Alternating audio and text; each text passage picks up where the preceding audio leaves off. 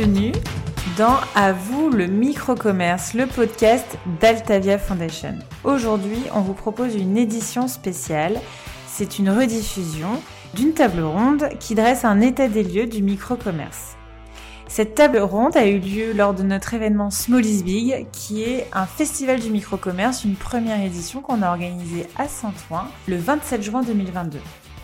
Qu'est-ce que c'est Small is Big? Eh bien, ça a été une journée assez exceptionnelle. Nous avons eu l'occasion de lancer notre plateforme microco.com, une plateforme dédiée au micro-commerce. Nous avons aussi remis des prix à des commerçants et des entrepreneurs du 93 et nous avons aussi organisé un village de travailleurs indépendants qui sont venus montrer euh, leur activité aux collaborateurs d'Altavia mais aussi aux externes.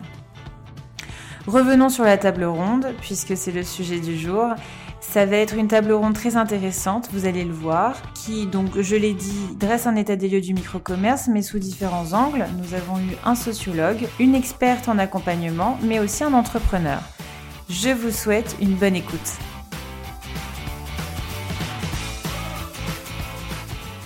Alors, merci à vous pour votre présence. Donc, nous avons euh, avec nous, euh, pour dresser un état des lieux du micro-commerce et de son impact sur la société, Alice Rosado. Bonjour Alice, vous êtes directrice générale adjointe de l'ADI. L'ADI est une association euh, d'accompagnement euh, qui accompagne euh, des milliers d'entrepreneurs. alors chaque année, effectivement, on finance et on accompagne 25 000 entrepreneurs. 25 000 entrepreneurs, bravo.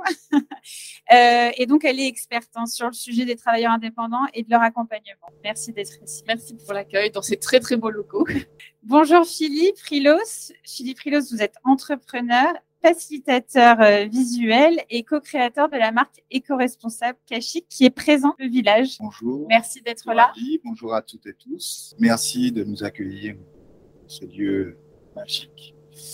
Euh, je suis co-créateur de la marque Kashik avec euh, ma femme qui est là, Cécile, parce que nous, on est aussi micro-entreprise. On va pouvoir en parler tout à l'heure et on, vous avez, on avait eu la chance déjà de vous interviewer lors d'une émission podcast qui est à découvrir sur microco.com. Et Nathan Stern, merci Nathan Stern pour votre présence. Vous êtes administrateur d'Altavia Foundation, entrepreneur social, sociologue de formation, consultant et conférencier. Et directeur des études au sein d'Altavia. Et directeur des études au sein d'Altavia Shoppermine. Alors, il y, a, y a une chose qui vous réunit, il y en a plein, c'est le lien social. Et pour la petite histoire, en préparant cette table ronde, on s'est rendu compte que Alice Rosado utilisait Peuplade il y a plus de 15 ans. Euh, quand elle est arrivée sur Paris. Euh, donc, c'était chouette euh, d'avoir d'avoir réalisé ça. Ce plat était une plateforme tu peux la décrire un petit peu? ben, Qui visait à créer du lien social, qui, qui avait vocation à, faire qu'on s'inscrit sur la plateforme et dans la semaine, on se retrouve au café du coin pour retrouver les personnes qui, comme nous, se sont inscrites sur la plateforme. Ça a démarré en 2003. Bien avant Facebook. Alors, euh, j'ai envie de commencer par une question euh, toute simple. C'est qu'est-ce que c'est un micro-commerçant euh, Qu'est-ce que c'est un entrepreneur local? Alice Rosado, si vous pouvez commencer. Oui, commencer. Alors, il y a une définition, une définition un peu technique, juridique, administrative qui dit que, bon, voilà, l'entrepreneur local, c'est un entrepreneur individuel, indépendant, qui peut être sous le régime de la micro-entreprise, mais pas que. Il peut aussi avoir un statut de société. Bon, en fait, ce qui est quand même en commun, c'est le fait bah, d'être indépendant, euh, d'être non salarié, indépendant, et souvent qui exercent leur activité euh, seuls. Euh, parfois, on les appelle les solopreneurs, solo-entrepreneurs. Voilà, c'est un peu dire ce qui caractéristique commune au-delà de la question du statut juridique, administratif. Caractéristique commune, c'est d'exercer principalement son activité euh, de manière seule. Et après, derrière, on, le constate hein, euh, dans le village, il y a une extrême grande diversité des activités. Donc, il n'y a pas ça, c'est vraiment euh, très divers. On peut avoir bah, du service à la personne, on peut avoir des commerçants, des, personnes qui exercent dans, dans, le secteur des transports. Voilà, vraiment une très, très grande diversité des activités, une diversité des localisations qu'on exerce euh, en milieu urbain, dans les zones rurales, euh, dans les quartiers en QPV. Donc, euh, grande diversité aussi au niveau des âges. Hein. On a, je crois que l'âge moyen, c'est quelque chose comme 38-40 ans. Et puis, un petit peu plus d'hommes que de femmes qui, sont entrepreneurs, enfin, solo-entrepreneurs, même si notamment avec le régime de la micro-entreprise, on a de plus en plus de femmes qui se lancent dans la création d'entreprises. Ça, c'est un peu le portrait de robot de, de, l'entrepreneur local. Après, qui sont-ils? Je rappelle quand même qu'ils sont presque, enfin, qu'ils sont plus de 3 millions, 3 millions et demi d'entrepreneurs indépendants en France, hein, donc plus de 2 millions et demi sans, enfin, sans salariés exerçant seuls. Donc c'est quand même euh, voilà, presque 10% de la population active. Et donc ils sont euh, euh, très nombreux autour de nous. Merci. Alors, Philippe Rilos, c'est plus du coup sur le terrain. Peut-être que vous pouvez nous raconter comment on devient un entrepreneur engagé dans son quartier. Nous, avec Cécile, euh, nous sommes en couplopreneur, pas solopreneur euh, quand on est seul. peut créer le mot, c'est une bonne idée. Peut-être couplopreneur, je ne sais pas, mais en famille, quoi, en duo, voilà, duopreneur, euh, engagé dans la vie et engagé dans notre quartier, notre arrondissement. Nous développons une marque d'accessoires de mode dans le 19e euh, à Paris. Et du coup, euh, c'est là que nous récupérons la matière qui sera récupérée, c'est-à-dire les, sacs de café. Et euh, Cécile les transforme dans le 19e aussi, donc dans l'atelier familial, c'est-à-dire le salon pour l'instant. les découpes, les coûts, et puis nous allons les distribuer ensuite dans un kiosque éthique toujours dans le 19e, sous le métro Stalingrad. Donc, euh, euh, cet engagement, c'est un engagement déjà d'une femme, et puis euh, vient dans le prolongement de ce que nous aimons faire. C'est si les stylistes en accessoires, elle aime travailler la matière, découper. Moi, j'aime bien vendre, en parler, trouver des partenaires, communiquer. Donc, en mettant en commun ces, deux aptitudes ou ces deux chose que nous avons fait. Nous développons un projet et nous nous engageons euh, dans notre quartier. Alors, en plus euh, d'avoir euh, co-créé cette marque, vous êtes aussi président des kiosques éthiques à la sortie du métro Stalingrad. Est-ce que vous pouvez nous en parler un petit peu de ces kiosques qu'on a eu le plaisir de, découvrir? Super dispositif des kiosques éthiques mis en avant par une association qui s'appelle Les Canaux, peut-être que vous connaissez. C'est une l'association vitrine euh, de l'ESS euh, euh, avec l'aide aussi de la ville de Paris. Donc, ils ont recyclé trois kiosques, trois anciens kiosques à journaux qui ont été déposés sur l'esplanade du métro Stalingrad. Stalingrad, jusqu'à maintenant, avait une image qui a pété, voilà, qui découle de problèmes de société. et, et l'idée avec ces kiosques-là, c'est d'amener une nouvelle énergie en développant de la micro-activité. Donc, il y a deux cantines responsables et un kiosque dédié au zéro déchet, à l'artisanat. Euh, ma mission et notre mission, parce qu'en fait, nous nous sommes montés en groupement d'intérêt euh, économique, c'est de, faire vivre ces trois petits kiosques pour continuer de pour créer du lien social dans ce quartier qui en a besoin, euh, pour amener une nouvelle énergie dans un lieu où l'énergie est très basse. Et voilà, c'est ce que nous faisons au quotidien en ouvrant les kiosques. Et vous avez euh, joué un rôle particulier pendant la pandémie. Euh, vous pouvez le raconter parce que vous avez été ouvert euh, pendant le premier confinement, à la fin du premier confinement. C'est ça. Premier confinement en mai, je crois que c'est ça. Hein, tu, Il a démarré mi-mars, le premier confinement. On sort ce premier confinement et on décide de trouver comment redevenir essentiel parce que de choses n'étaient plus essentielles dont la banque artisanat. Euh, donc, nous nous sommes posé des questions à comment redevenir essentiel. Ben, peut-être en mettant des plantes dans nos petits cache-pots, là, il y en a un sur la table, on va redevenir un petit peu fleuriste. Et le fleuriste, lui, est essentiel. Donc, nous sommes devenus fleuristes.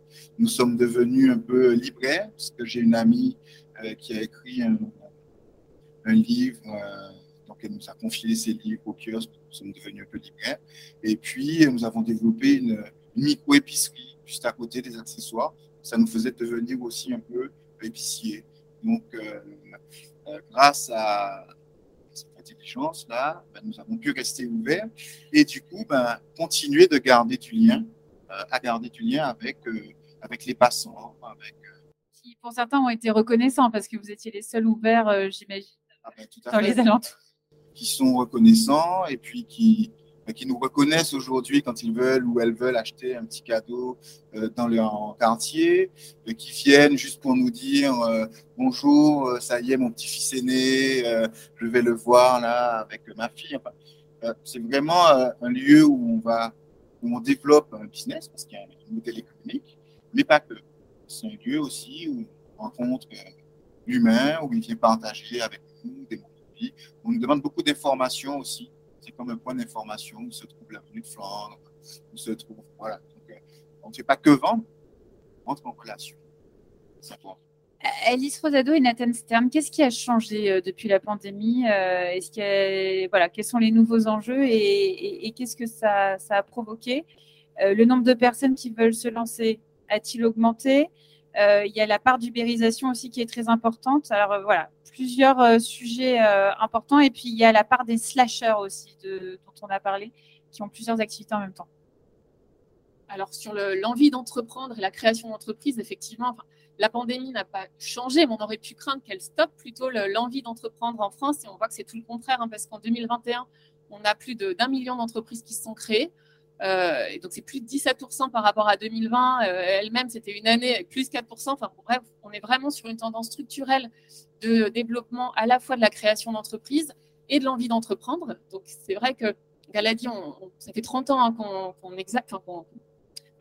accompagne et qu'on finance les entrepreneurs. On a déjà connu des crises. Et ce qui est un peu nouveau, euh, lors de, la dernière crise qu'on a connue, c'est que ça n'a pas stoppé cette envie d'entreprendre et, la, et le, dynamisme de la création d'entreprise, et d'ailleurs qui concerne tout profil.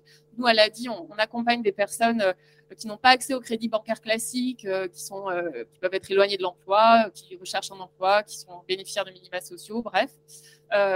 Et on voit que cette envie d'entreprendre, finalement, transcende les caractéristiques socio-économiques, les territoires, que ce soit dans les quartiers, que ce soit en zone rurale.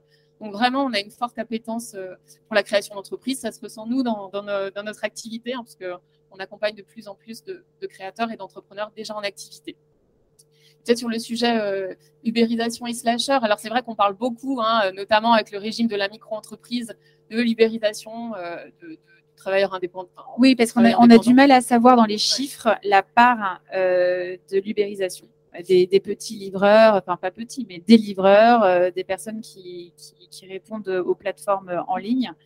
Et on est pas sur des vrais métiers. En tout cas, on espère que eux ensuite ils se lancer dans des vrais métiers. Bah, les deux d'ailleurs se répondent, la question de libérisation et slasher, même si euh, les slasher, la question du slasher dépasse ce sujet-là.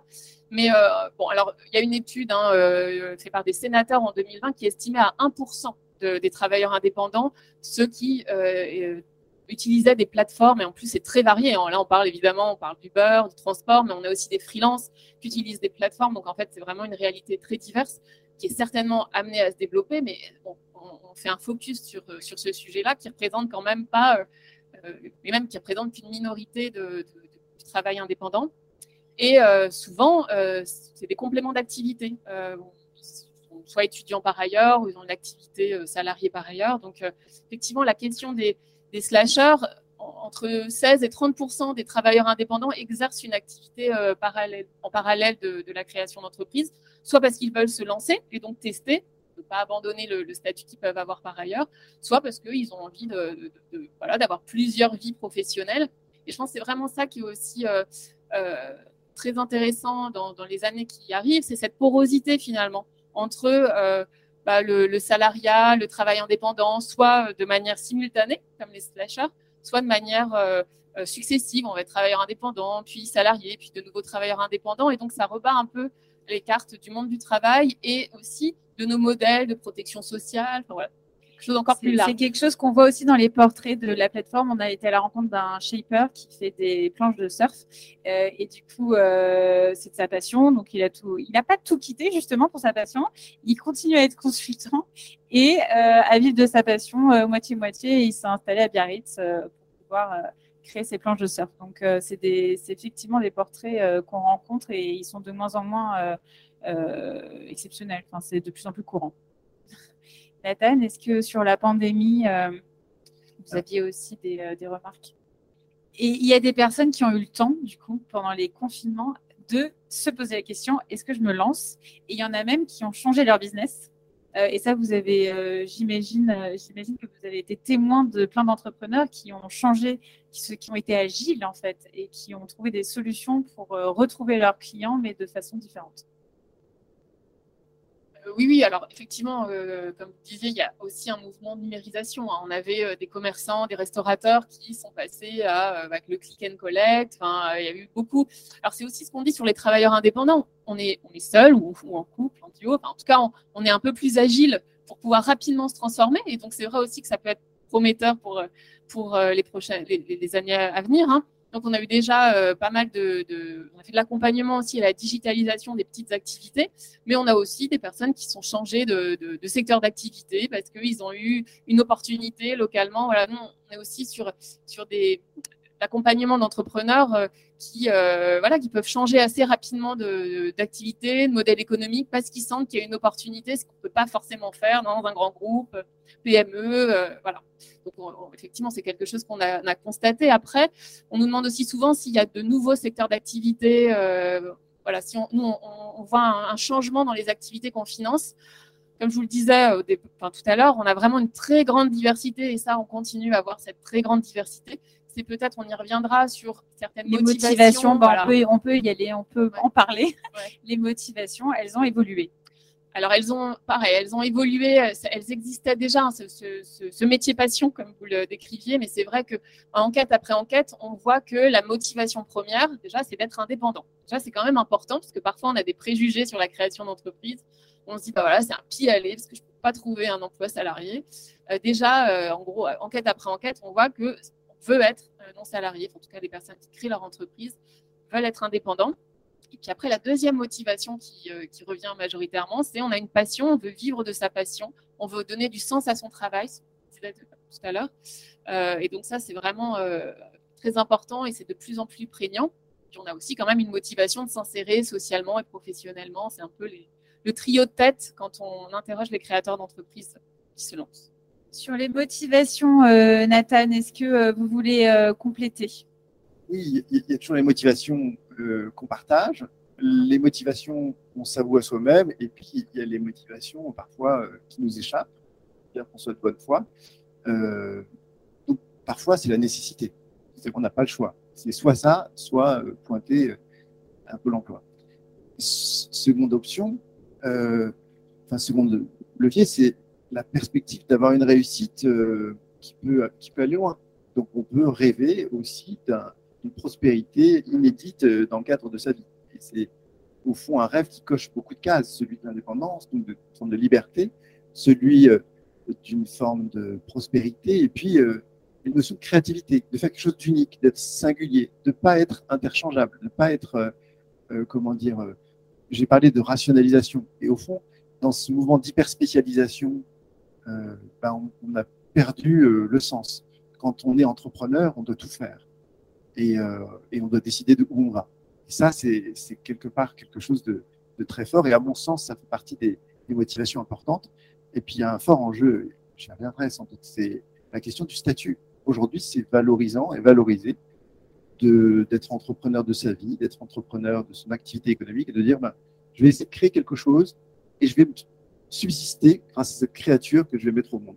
C'est assez incroyable quand on y pense de pouvoir subsister grâce à une création. Euh, je crois que ça, ça, ça a ce poids dans, la décision d'assumer tous les coûts, tous les risques que comporte le fait d'entreprendre, bien sûr. Et dans vos différents travaux ou recherches, vous vous êtes rendu compte que souvent, c'est aussi la question de l'emploi est liée à une question d'appartenance euh, qu'on ne mesure pas la plupart du temps et que certains ont un vrai inconfort face à l'emploi et au travail. Au travail salarié, effectivement. En fait, euh, toute activité humaine le fait de se vêtir, le fait d'aller en vacances, de consommer, a une dimension statutaire. Si j'étais venu avec un, jambon, euh, on m'aurait dit qu'est-ce que tu fais là avec ce, jambon? Rien n'est neutre sur le plan de l'image qu'on renvoie de soi euh, aux autres. Et entreprendre, donc se frotter à des gens qu'on ne connaît pas, euh, avoir des postures qui sont peut-être pas en adéquation avec l'image qu'on se fait de quelqu'un qui serait vertueux, qui serait euh, pas trop loin de son domicile, etc. le poids, en fait, des cultures, et quand je dis culture, je pense pas aux dimensions euh, euh, ni confessionnelle ni d'origine seulement, c'est aussi les cultures de quartier, les cultures. Voilà, à Marseille, on n'a pas la même culture qu'à Lille ou qu'à Metz. Donc le poids des cultures dans les trajectoires professionnelles est très très fort. Et il y a des milieux où ne pas bosser dans une grosse boîte, c'est quasiment déchoir. Il y a des milieux où euh, pointer, euh, même si on est très bien payé comme directeur juridique d'un groupe du CAC 40, c'est quelque part montrer qu'on est un planqué, qu'on a peur de la vie, qu'on ne croit pas en soi. Donc la prescription par le milieu de tel ou tel type d'activité et la définition de qui sont les héros dans tel milieu. Est-ce que c'est les gens indépendants? Est-ce que je me souviens d'une fois, on avait fait un voyage en, Corse et on arrive euh, à la, station, le gars ferme sa station et alors on dit, bah, vous fermez maintenant, c'est 11h30. Il dit, bah oui, j'ai fait mon chiffre de la journée et c'est bon. Alors on dit, mais les clients qui voudraient, euh, qui auraient besoin de vous à 15h, bah, ils ont qu'à venir le matin. Pour lui, sa définition de la réussite, c'est le boulot, ok, mais il ne doit pas m'envahir. Et c'est pas parce qu'il y a de l'argent en jeu que je vais me laisser corrompre. C'est tout ça qui fait en fait un engagement professionnel. Et l'entrepreneuriat, du fait de son extraordinaire euh, souplesse, on va pouvoir dire bah, moi, je bosse pas le soir, ou moi, je bosse que le soir, ou je bosse que le week-end, ou je bosse que sur les trucs qui m'intéressent. Et il y a en fait cette euh, adéquation. Et comme le Covid, on en parlait, a été un grand face-à-face avec soi-même, bah, là, on a tout d'un coup un genre de miroir où on va pouvoir se projeter et dire qu'est-ce que je veux inventer, qu'est-ce que je veux donner au monde et qu'est-ce que je veux me donner à moi-même? Je trouve vraiment que cette dimension d'inscription dans le milieu est intéressante. Et puis, ce qui est beau aussi, et la boucle bouclée, c'est que les entrepreneurs sont en train de devenir un milieu. Il y a de plus en plus de groupes. J'espère que très vite, la Fondation va pouvoir permettre à ces groupes de pairs de se constituer parce que c'est une vraie communauté qui est en train d'émerger et qui est une communauté euh, de gens qui ont en commun beaucoup plus de choses que parfois euh, des, des, gens de la même famille ou du même euh, milieu. Donc, il y a vraiment quelque chose de très fort qui est en train de se passer en ce moment. Ça, amène, ça oblige l'authenticité et l'alignement avec soi-même, euh, d'après ce que j'entends. Euh, et ça fait sens. Alors, je voulais revenir sur les programmes d'accompagnement. Euh, quels sont ceux qui sont efficaces après les années d'expérience de, de l'ADI Et est-ce que vous pouvez nous faire aussi un focus, Alice Rodado, sur le programme qui est assez récent et qui accompagne des activités non officielles à devenir officielles, puisque c'est quelque chose dont on parle peu? Alors, un parcours d'accompagnement qui réussit. Alors, euh, on a quand même une, position singulière à l'ADI. On ne dit pas qu'il faut un parcours d'accompagnement standard. Parce que, comme on le dit, on n'a pas euh, euh, la même maturité dans son projet, la même envie, le même parcours. Donc, on ne va pas se dire, on va faire cinq mois de parcours identique pour tout le monde qui se lance, parce que ne correspondrait pas du tout aux besoins. Nous, en plus, on, on accompagne euh, des personnes qui euh, parfois n'ont pas euh, un niveau très élevé de diplôme. Alors si on leur dit, bah voyez, on va faire six mois derrière un, enfin derrière une, sur une chaise et derrière un bureau, ça va pas fonctionner du tout. Donc voilà, quand on parle d'accompagnement, on a un, accompagnement très personnalisé. Donc elle a dit, on a, on est plus de 700 salariés et on a aussi plus de 1100 bénévoles. C'est très important pour ce sujet d'accompagnement parce qu'on va pouvoir voilà, être au plus près des besoins euh, de, de, l'entrepreneur qu'on accompagne. On a certains qui arrivent et qui nous disent, bah, en fait, euh, moi, euh, j'ai, je sais exactement ce que je veux. Hein. je veux ouvrir mon épicerie bio, j'ai le local, j'ai tout, tout il me manque le financement pour, bah, pour faire les travaux, pour acheter un peu mon stock. Et donc, en gros, merci l'a dit, ce dont j'ai besoin, c'est le, le, financement. Voilà. Et sur d'autres, on va voir, bah, notamment sur la crise sanitaire, j'ai besoin de digitaliser mon activité. Donc, on a des partenariats euh, avec des partenaires pour, euh, pour, euh, pour les accompagner. Donc voilà, ce que je veux dire, c'est qu'en fait, on n'a pas un parcours type d'accompagnement qui ne correspondrait pas du tout aux besoins. Bah, c'est peut-être la réponse, c'est ce qui marche, c'est le sur-mesure. Bah, ce qui marche, c'est sur le, sur-mesure. Et, et, puis, quand même, aussi, ce qu'ils ont en tout cas en commun, les, les, les entrepreneurs qu'on finance, c'est l'envie de se lancer maintenant. C'est pas, euh, j'ai mon projet, je vais pas attendre six mois d'avoir mon financement, d'avoir mon business model complètement bouclé de A à Z. Mais voilà, je vais me lancer, je vais apprendre en faisant. Et puis euh, voilà, Ça, je pense que c'est aussi une caractéristique hein, qui, est très euh, commune et donc on peut pas répondre par un parcours standard. Et sur le, le sujet, oui, on est effectivement financé par le ministère du Travail sur un projet qui s'appelle Tremplin et qui est euh, un accompagnement là un peu spécifique quand même pour des personnes qui euh, étaient dans l'informel et qui souhaitent qu'on accompagne à, formaliser leur activité. Qu'est-ce que ça signifie formaliser leur activité? Ça veut dire bah, euh, immatriculer leur activité, les accompagner dans les démarches administratives, les, rassurer, lever aussi un peu les freins psychologiques. Non, c'est pas parce qu'on crée son entreprise qu'on va perdre tous ses droits. Et donc là, pour le coup, on a effectivement créé un parcours d'accompagnement spécifique pour, bah, pour les accompagner sur l'immatriculation de leur, leur activité. Et là, j'imagine qu'il y a beaucoup de sensibilisation euh, dans les quartiers difficiles euh, pour expliquer bah, les avantages qu'ils ont à, devenir officiels. Effectivement, les, avantages, euh, effectivement, le lever les craintes de, perdre on sait quoi, en tout cas souvent les, droits sociaux, mais même souvent un peu plus largement. On se dit aussi beaucoup, on beaucoup de femmes qui, rentrent dans ce programme et, euh, euh, souvent, elles nous disent, en fait, moi, je suis pas entrepreneur vraiment. Enfin, j'ai une activité, mais non, l'entrepreneuriat, c'est pas pour moi. La création d'entreprise, c'est pas pour moi. Donc, on a aussi tout ce volet de euh, d'accompagnement à la posture en disant, bah, si, si, vous avez une activité. Alors qu'elles sont déjà entrepreneurs. Elles sont déjà entrepreneurs, mais alors, on y reviendra, mais je trouve que c'est vraiment aussi très important de travailler sur les représentations. Parce que malgré tout, l'entrepreneur aujourd'hui, c'est quand même la start-up qui lève des millions d'euros euh, et du coup qui semble complètement, euh, très éloigné de la réalité de euh, la créatrice d'entreprise dans un quartier qui fait de la petite restauration. Et donc, évidemment, quand l'image qu'elle a de la création d'entreprise, c'est la start-upeuse, elle ne se considère pas entrepreneur. Donc, c'est vraiment très important de travailler sur les représentations accessibles, comme vous faites sur la plateforme. Voilà, pour que chacun se dise non, mais la création d'entreprise, c'est pas que le CAC 40, c'est pas que le start-up, c'est aussi mon activité, mon propre emploi. Nathan euh, Stern, vous voulez compléter? Moi, j'aime bien ce paradoxe parce que euh, la Fondation Altavia, euh, Altavia Foundation, pardon, elle, est solidaire d'un groupe qui accompagne des, des géants qui sont dans 50 pays. Et donc, c'est le, on pourrait dire le. L'opposé. L'opposé. Et en même temps, s'est dit, ben, il faut qu'on soit mobilisé sur ces gens qui sont euh, euh, au point de départ, parce que tous les, enfin, tout démarre quelque part, tout démarre euh, avec une, une, dimension modeste, mais c'est peut-être des gens qui vont pas vouloir avoir ces rêves de grandeur et de conquête. C'est des gens qui disent peut-être que la réussite elle est en train de changer de sens. Peut-être que la réussite c'est pas avoir plus, mais avoir ce dont j'ai besoin, ce dont j'ai envie. Et puis peut-être la réussite, c'est avoir euh, des feedbacks, euh, des hommages, euh, de la gratitude. il y a quelque chose qui est beau en fait dans l'entrepreneuriat, c'est que ne peut pas imposer aux gens d'acheter nos produits ou nos services. Donc il faut que ça leur fasse envie, il faut que ça leur apporte quelque chose. Et comme on est dans une forme de dénuement sur le plan des moyens, ben on va pouvoir être dans une authenticité, comme et alors, ça, c'est vraiment très fort, de, se retrouver avec une activité qui crée à la fois du bien individuel et du bien social. Parce qu'on a quand même à faire le constat qu'on paye cher une économie qui s'est complètement éloignée du social, qui est même devenue antagoniste. Plus il y a d'argent, plus il y a de croissance, plus il y a de pollution, plus il y a de désagrégation. Donc là, il y a, il y a une forme de déséquilibre comme ça.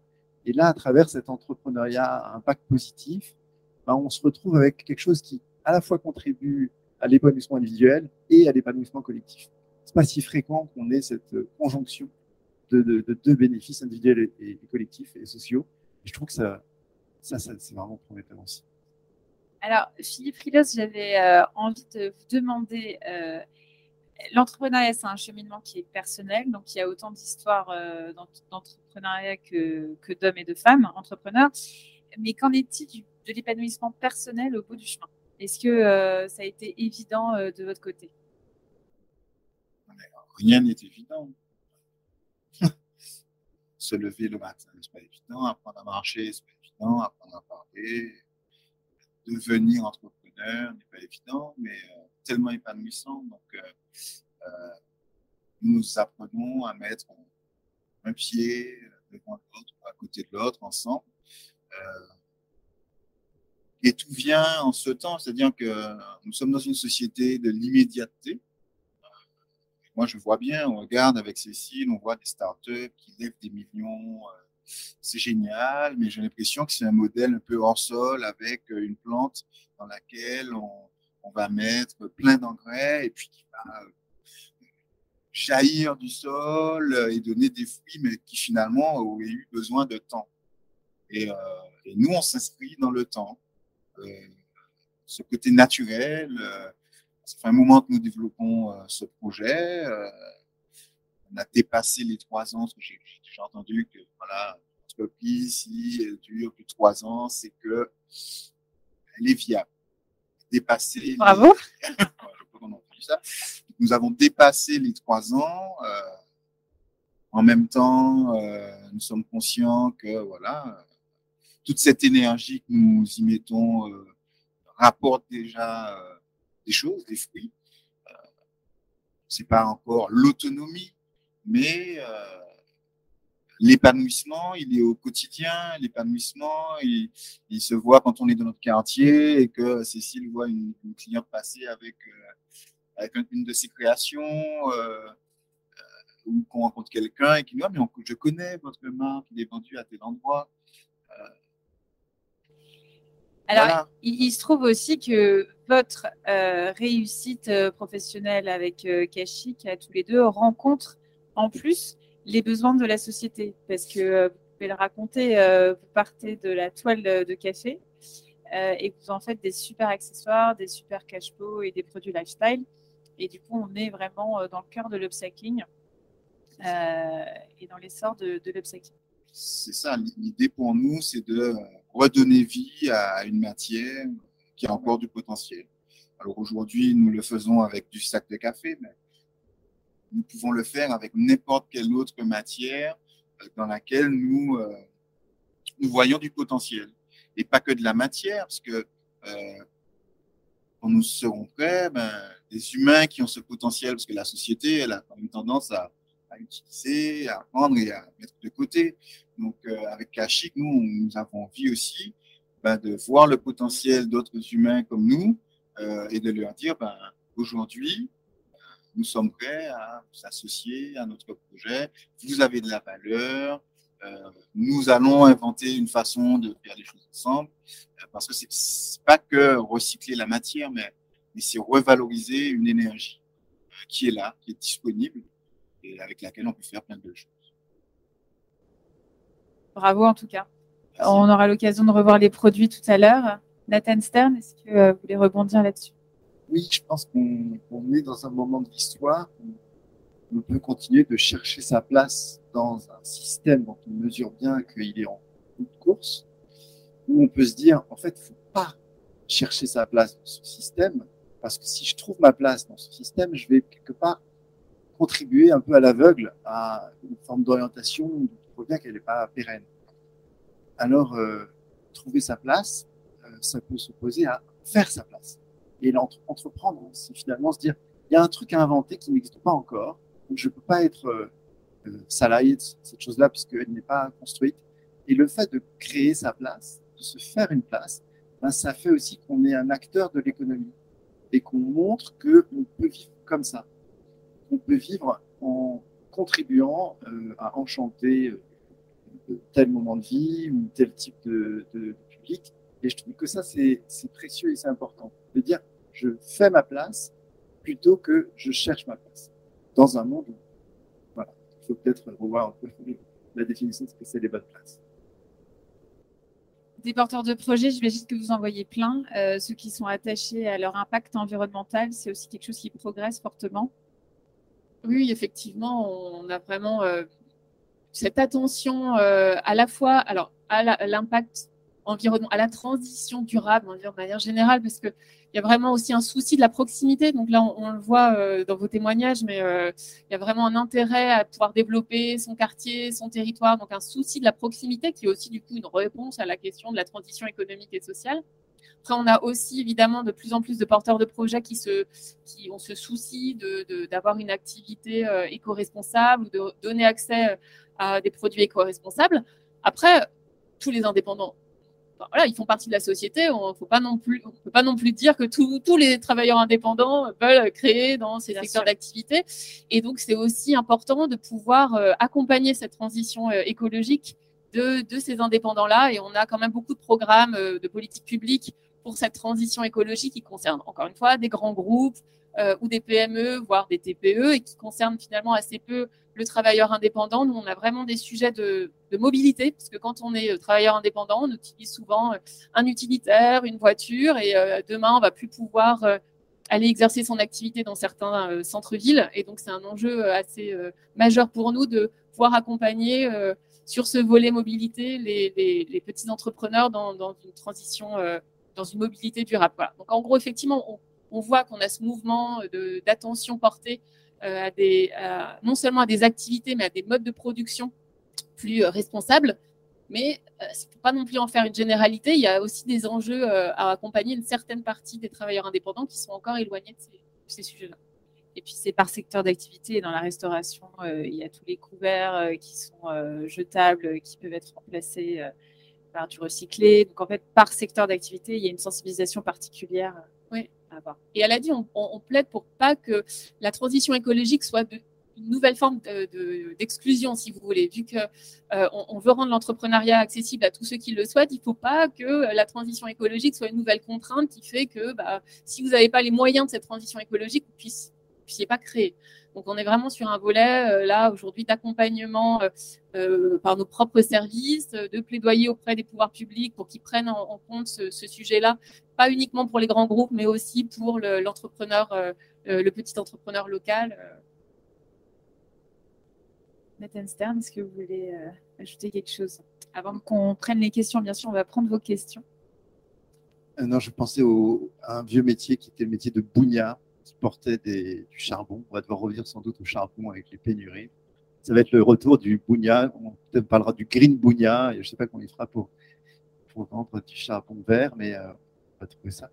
en fait, je dirais qu'il y a un vrai sujet de transformation personnelle je, pense que beaucoup d'entrepreneurs, même quand c'est très dur, mesurent l'extraordinaire bénéfice individuel en termes de développement de soft skills, de hard skills, de réseau, de foi en soi. Et on a vraiment besoin d'individus empowered, d'individus qui se disent et pourquoi je ne mettrais pas un petit doigt dans, dans ce rêve-là?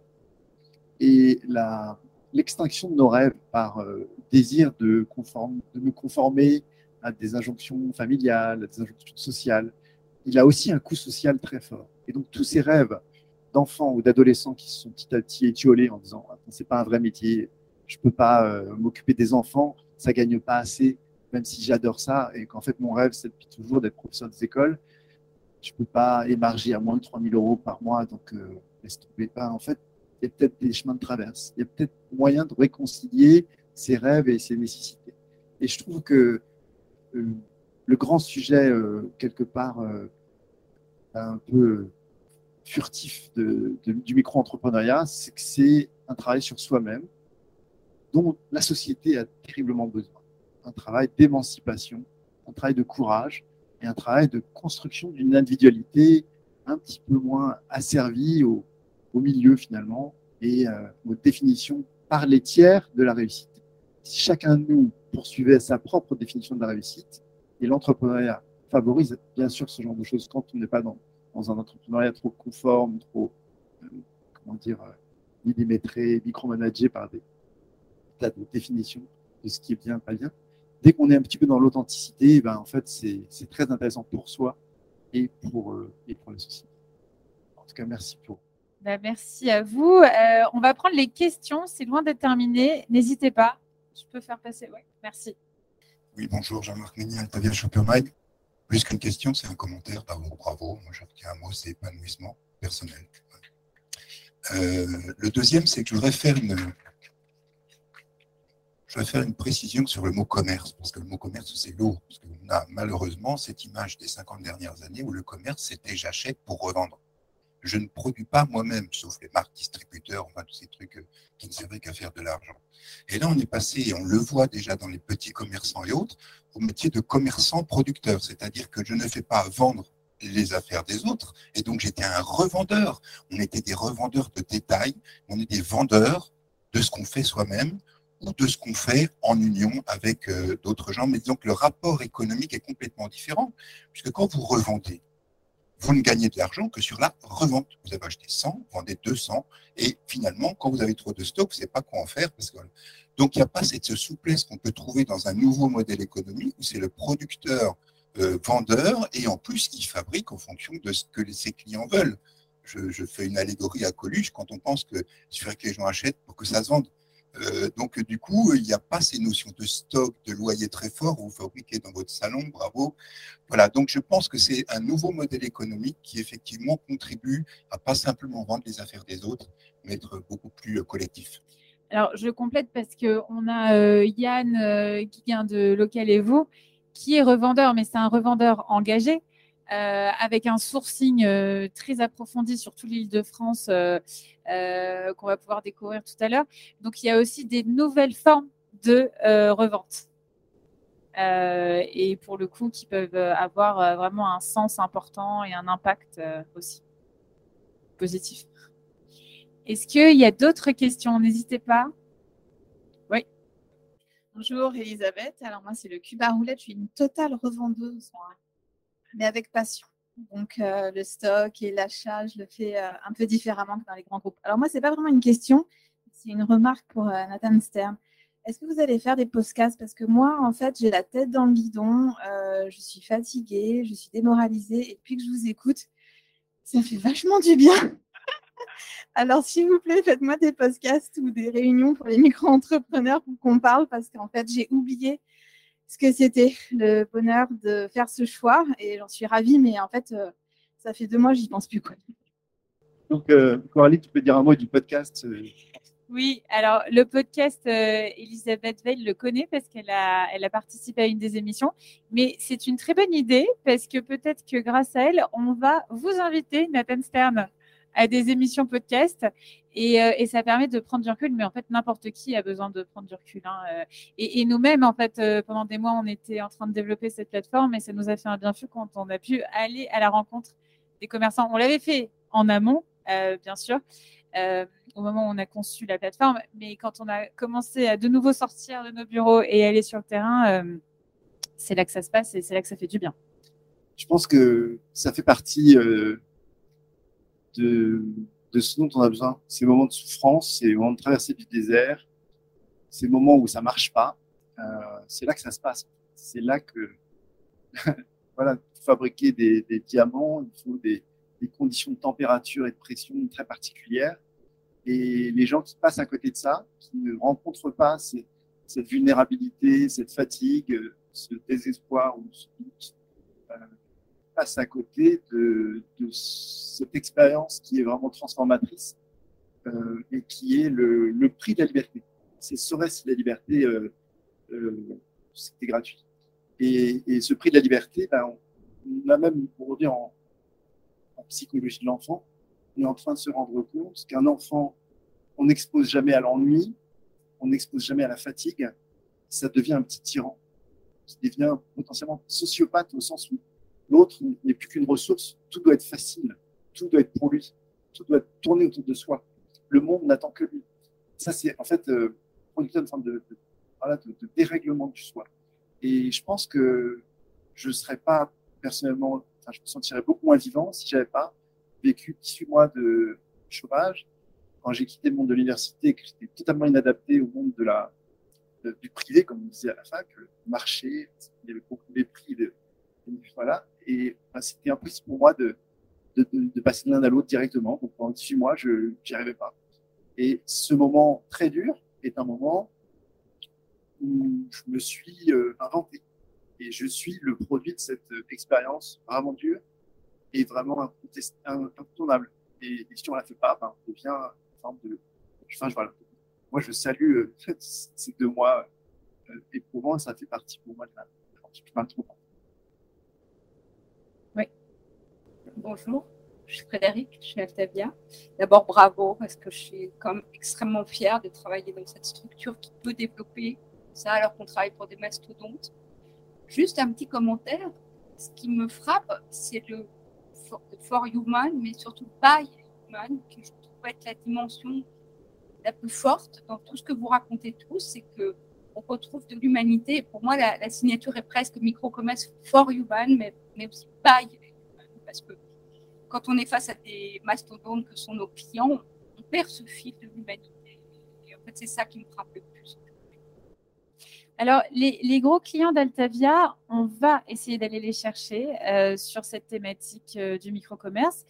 Euh, et on en a on en a un petit peu parlé avec Alice Rosedo la dernière fois qu'on s'était vu, c'est qu'en fait, demain, peut-être que certains vont se mouiller et vont financer des programmes comme des food truck écoles, comme des testeurs d'activités. et, et c'est quelque chose qui est tout à fait envisageable. Donc peut-être que aussi, main dans la main avec eux, on va pouvoir faire des choses formidables pour les entrepreneurs indépendants. En tout cas, on l'a en tête. Et on essaiera de faire notre maximum. Est-ce qu'il y a d'autres questions?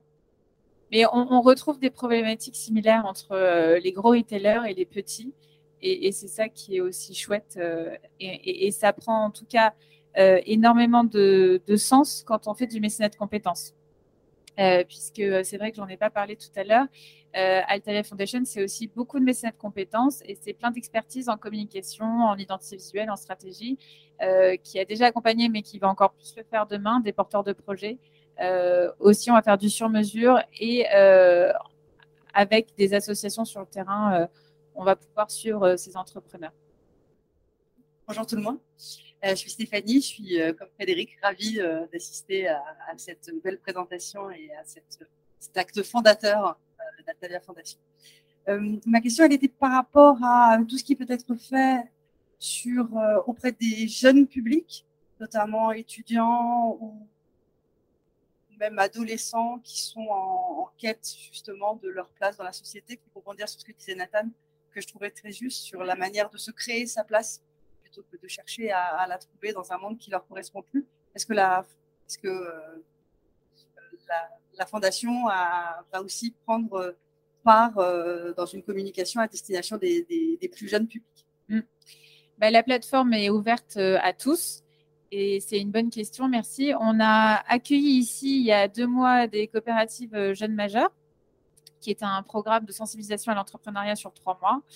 Et c'était très intéressant et on serait ravis de, le refaire. On les a accompagnés sur comment les sensibiliser à l'identité visuelle. Et il y avait deux directeurs artistiques euh, de chez nous, euh, Olivier Nart et Emmanuel Mangor, que j'ai vu euh, qui est là, qui, ont pu bah, sensibiliser ces jeunes, ce jeune public à qu'est-ce que c'est un logo. Et, ça a été assez concret, puisqu'en fait, ils devaient bosser sur l'identité visuelle pendant ces trois mois, puisqu'ils créaient une entreprise éphémère.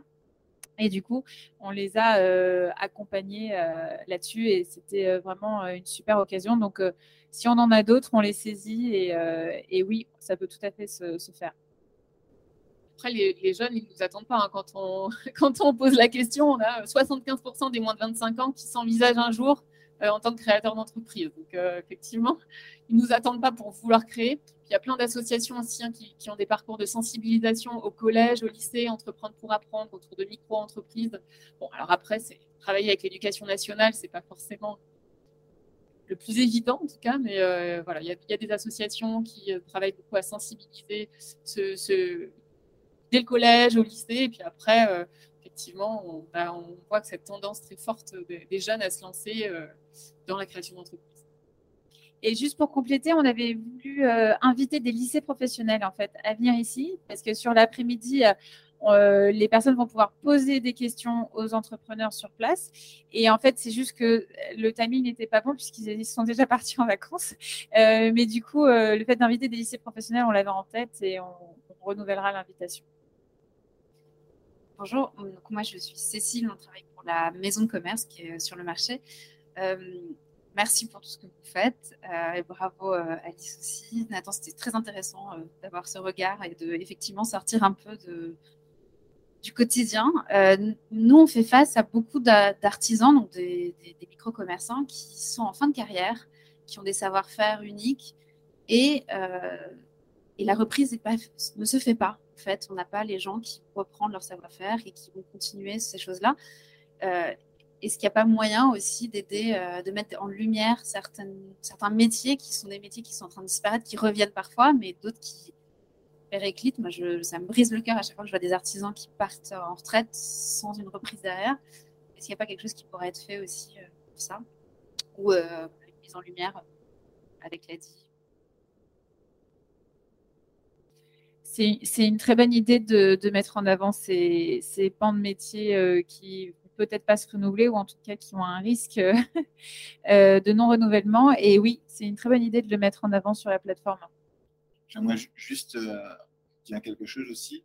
Dans notre projet, avec Cécile, on a inclus, nous avons inclus sa maman qui fait du tricot. Et du coup, elle, fait partie de notre projet et elle est très forte en tricot, en couture, et elle nous fait des filets de grand-mère euh, avec des fils super mignons. Elle nous fait des tawashi, ces petites éponges euh, japonaises euh, éco-responsables. Réutilisables. Réutilisables. Donc il y a peut-être aussi une façon d'accueillir l'expert ou l'experte, artisan, artisan, ancien, mais au sein d'un projet déjà existant. Et nous, c'est ce que nous, sommes en train de, de, tester. Et ça marche plutôt bien. Euh, les clients sont, clients, clientes sont surpris. Euh, elle, elle est super contente à chaque fois qu'on lui dit, ben, aujourd'hui, on a vendu de filet, un tawashi. Voilà, elle fait partie d'un projet. Son expertise euh, n'est pas perdue.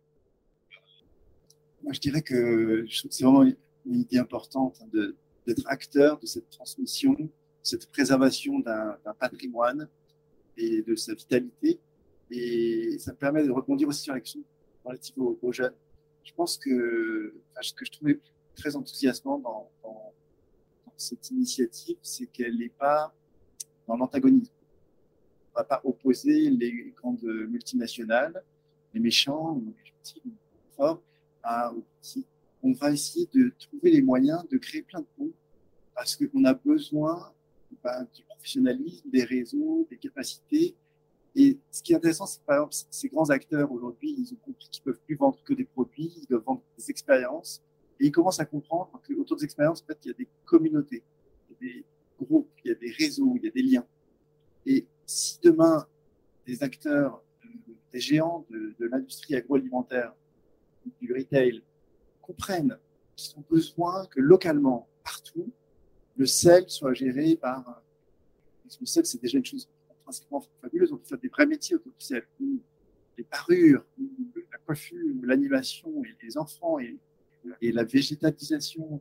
Si tous ces enjeux-là sont pris en charge localement par des parties prenantes euh, des indépendants qui font des choses, des actes de création, qui sont soutenus par des grands acteurs, si on a des, gens qui vont partir en retraite, qui profitent de l'extraordinaire agilité digitale des jeunes. Parce que là encore, l'idée, c'est pas du tout d'opposer le digital au physique, c'est de dire qu'est-ce qu'on peut faire du digital pour que ce soit vraiment génial, dans, dans la vraie vie.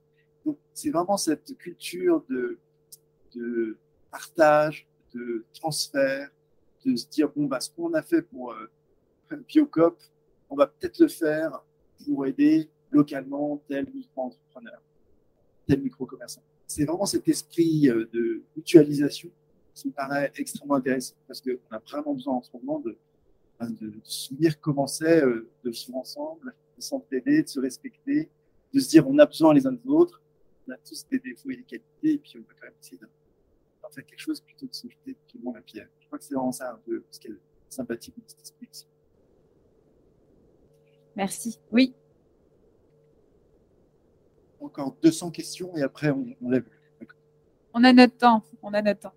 C'était juste pour compléter euh, ce qu'on disait tout de suite. Euh, il y a un domaine qu'il ne faut surtout pas oublier aussi, comme vous disiez tout à l'heure, c'est notre agriculture. Euh, aujourd'hui, il y a beaucoup de fermes qui, s'arrêtent, mais aussi beaucoup de jeunes qui reprennent des, fermes, des activités et qui ont, un nouveau dynamisme, qui apportent un nouveau dynamisme à l'agriculture française. Et aujourd'hui, c'est pas que planter du blé, c'est aussi bah, créer derrière, transformer ce qu'ils vont pousser, euh, faire ses propres pâtes euh, et revendre justement, comme vous disiez, à des, des petites épiceries euh, voilà, qui, vont permettre de, faire, de faire connaître une agriculture différente de ce qu'on peut connaître aujourd'hui en France. Voilà, juste pour. Et ce serait super si votre plateforme pouvait aussi parler de ce métier d'agriculteur. Producteur, producteur, C'est des super idées. On prend, on prend tout. si je peux réagir très brièvement sur l'agriculture, euh, c'est tellement important et on parle d'entrepreneur local et l'agriculteur, il n'a pas le choix. Quoi. Il, il, est ancré dans un territoire et quand la grêle tombe, bah, c'est pour lui. Donc, il n'est pas hors sol, il ne peut pas l'être. Et, euh, et je trouve que c'est très important, effectivement, de la même manière que c'est important on se dise qu'est-ce qu'on fait pour tous ces métiers les savoir-faire pourraient se, perdre avec le passage en retraite, ce qui est vivre. Et eh bien, euh, comment on met à l'honneur ces nouvelles manières d'être agriculteur, ces nouvelles manières de dire je ne fais pas que produire, euh, je peux accueillir, je peux sensibiliser, je peux donner à des urbains l'opportunité de savoir ce qu'ils mangent, c'est quoi le circuit. Et, euh, et, on a besoin de ces expériences transformatrices de ce jour à la ferme, on a besoin d'avoir une proximité avec, euh, avec cette population qui ceux qui se suicident le plus, tellement leur isolement, leur insularité est rigoureuse. Pas partir trois semaines en vacances, a des, animaux à nourrir. Enfin, voilà, il y a vraiment un, enjeu très très important pour moi de, se réancrer dans le territoire, notamment dans cette dimension agricole. Pas euh, traiter ça comme un secteur de l'économie très mécanisé depuis tout le monde. On a commencé un tout petit peu à le faire euh, sur microco.com parce qu'il y a des fiches sur l'agrotourisme et aussi euh, les fermes pédagogiques, euh, toutes les activités en fait qui peuvent se passer au sein bah, de, la ferme, de la structure de là où il y a la production, parce que bah, les Français et les touristes adorent voir ce qui se trame dans les coulisses d'une activité. Donc on a commencé à le relater, mais c'est vrai que c'est un sujet très intéressant. Un genre de vie vie. Exactement, ouais. Et d'ailleurs, ça explose euh, grâce à Clélia Brie, euh, qui fait partie de mon équipe. J'ai découvert la plateforme Weekendo. Vous la connaissez, cette plateforme. Et, euh, et c'est exceptionnel parce qu'en fait, on va chez les artisans, on va chez les commerçants et on fait en fait un atelier avec ses mains. Donc, il y a des ateliers de, tout, de céramique, de peinture, de comment faire soi-même son sac en cuir. Et, en fait, ça marche très très bien parce qu'il y a le do it yourself, mais il y a aussi euh, découvrir un métier euh, derrière cette activité. Euh, et, c'est vrai que c'est quelque chose qui, qui explose et, peut-être qu'il y aura des synergies avec Weekend Do demain. Ma remarque sur les questions, c'était une expression de gratitude. Hein. c'est toujours le rêve des intervenants qu'il y ait des questions. On a une ou deux, et là, il y en a plein. merci à vous. Merci à vous. Et on peut encore en prendre des questions, donc n'hésitez pas. Bonjour, je m'appelle Semira et euh, c'était pas pour une question, c'était plutôt euh, vous dire que moi j'ai été accompagnée par l'IT et euh, j'ai passé énormément d'années à procrastiner, à m'importer. Est-ce qu'on va aimer ce que je, vais présenter Est-ce que c'est une bonne idée Est-ce que ce serait pas trop euh, genre petit euh, de se lancer dans les épices après mes études et tout Mais grâce à l'IT, j'ai fait deux semaines de JDE. Euh, c'est la petite formation destinée aux personnes qui veulent créer un business. Ça a été vraiment une révélation pour moi. J'ai eu des accompagnements sur tous les niveaux où j'avais des blocages et j'ai aussi eu un accompagnement financier et ça m'a permis de me lancer. Je remercie Haïti, c'était ce que j'avais à dire. Merci. Merci. Ah, merci beaucoup. C'est pour ça qu'on est là, on soutien pour avoir pour euh, permettre euh, de lever tous les freins. Effectivement, JDE, je deviens entrepreneur, c'est une, formation euh, pour se lancer et pour lever tous les freins administratifs, financiers, de posture. Bonjour et encore bravo pour, euh, pour tout ce que vous faites. C'est super intéressant d'avoir cette perspective-là. Sur ce que tu disais, ça m'a donné l'idée de cette question. Est-ce que en micro-entreprise, euh, les femmes sont plus représentées que les hommes? Parce qu'on sait que euh, les femmes ont toujours ce syndrome de l'imposteur, je ne vais pas réussir, donc lever des millions bon, elles vont même pas tenter. Est-ce que c'est un premier pas justement pour les femmes pour euh, acquérir, justement cette confiance et est-ce qu'elles sont surreprésentées dans ce domaine?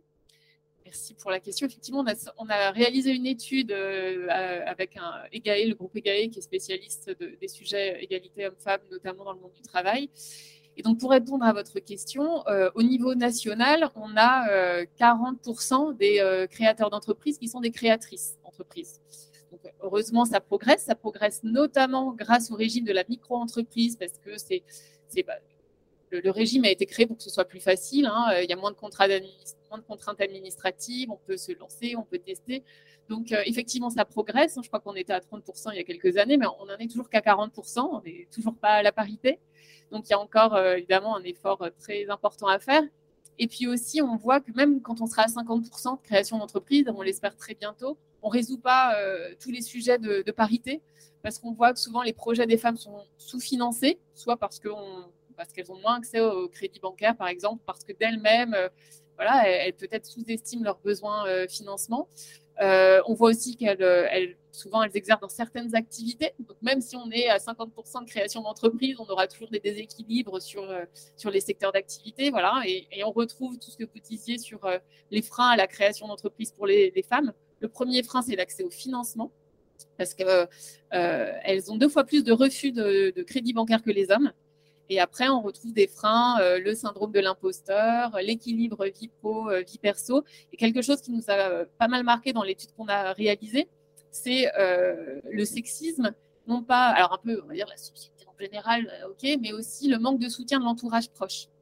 Et ça, c'est vraiment, euh, on va dire, l'accès au financement, c'était des choses qu'on connaissait, l'équilibre vie pro, vie perso, bon, bah, c'est des choses qu'on peut connaître, le syndrome de l'imposteur, ok. Mais le manque de soutien de l'entourage, c'est vraiment quelque chose qui nous a beaucoup marqué dans l'étude et sur lequel nous, on, doit aussi travailler pour euh, mieux encore accompagner euh, les femmes euh, qui, qui, se lancent et qui créent, sachant que l'envie d'entreprendre en France, partagée autant par les hommes que par les femmes, mais on voit que c'est la concrétisation du projet qui est plus difficile. Alors que l'envie est bien là.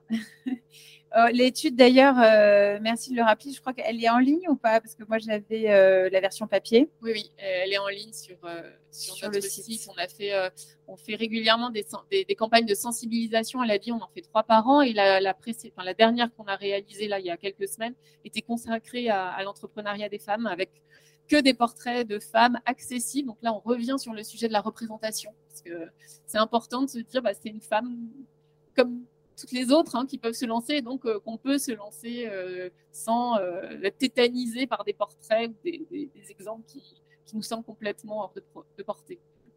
Tout à fait. Merci. Est-ce qu'il y a d'autres questions? Bah, Merci à tous pour votre attention. On va pouvoir. Nathan, tu, vous vouliez compléter? Je, voulais juste dire qu'avec l'agriculture, les questions de transmission de savoir-faire ancestraux pas qu'ils se perdent. Et puis, euh, la, place, le rôle des femmes, je pense que c'est vrai qu'on a des axes de travail euh, vraiment euh, intéressants. Moi, je voulais raconter une anecdote, c'est que dès que un apéro couplade, un pot couplade avait lieu et que j'avais pas assez de femmes, je savais que ça allait mal se passer, et que ça allait se transformer en quelque chose de assez compétitif. Euh, bon, les hommes se transforment et heureusement, c'est pas une fatalité, mais et, euh, pour ce qui est du lien, c'est évidemment sur sur les femmes qui comptent. Et c'est pour ça que cette question de la légitimité à faire autre chose que du soin, s'occuper des enfants ou des personnes âgées quand on a peu de qualifications, elle est clé. Elle commence très tôt. Là, il y a un drame silencieux qui s'est joué. 60 000 euh, jeunes femmes n'ont pas fait de maths l'année dernière. Elles ne sont pas ingénieures, elles ne sont pas cadres. Voilà. Et elles ne vont pas contribuer parce que c'est devenu optionnel. Donc, euh, elles disent, ah, les maths, c'est pas pour moi. Et c'est vraiment une obsession qu'on va avoir de se dire quel est euh, sort fait aux femmes dans, dans l'économie et dans la société? Et si, euh, et si Alta Foundation peut être un acteur clé de cette euh, légitimation à faire tous les métiers sans exclusive, euh, celui de Green Bounia, j'espère que ça ira. Eh ben, eh ben c'est intéressant. Merci, merci à tous. Merci.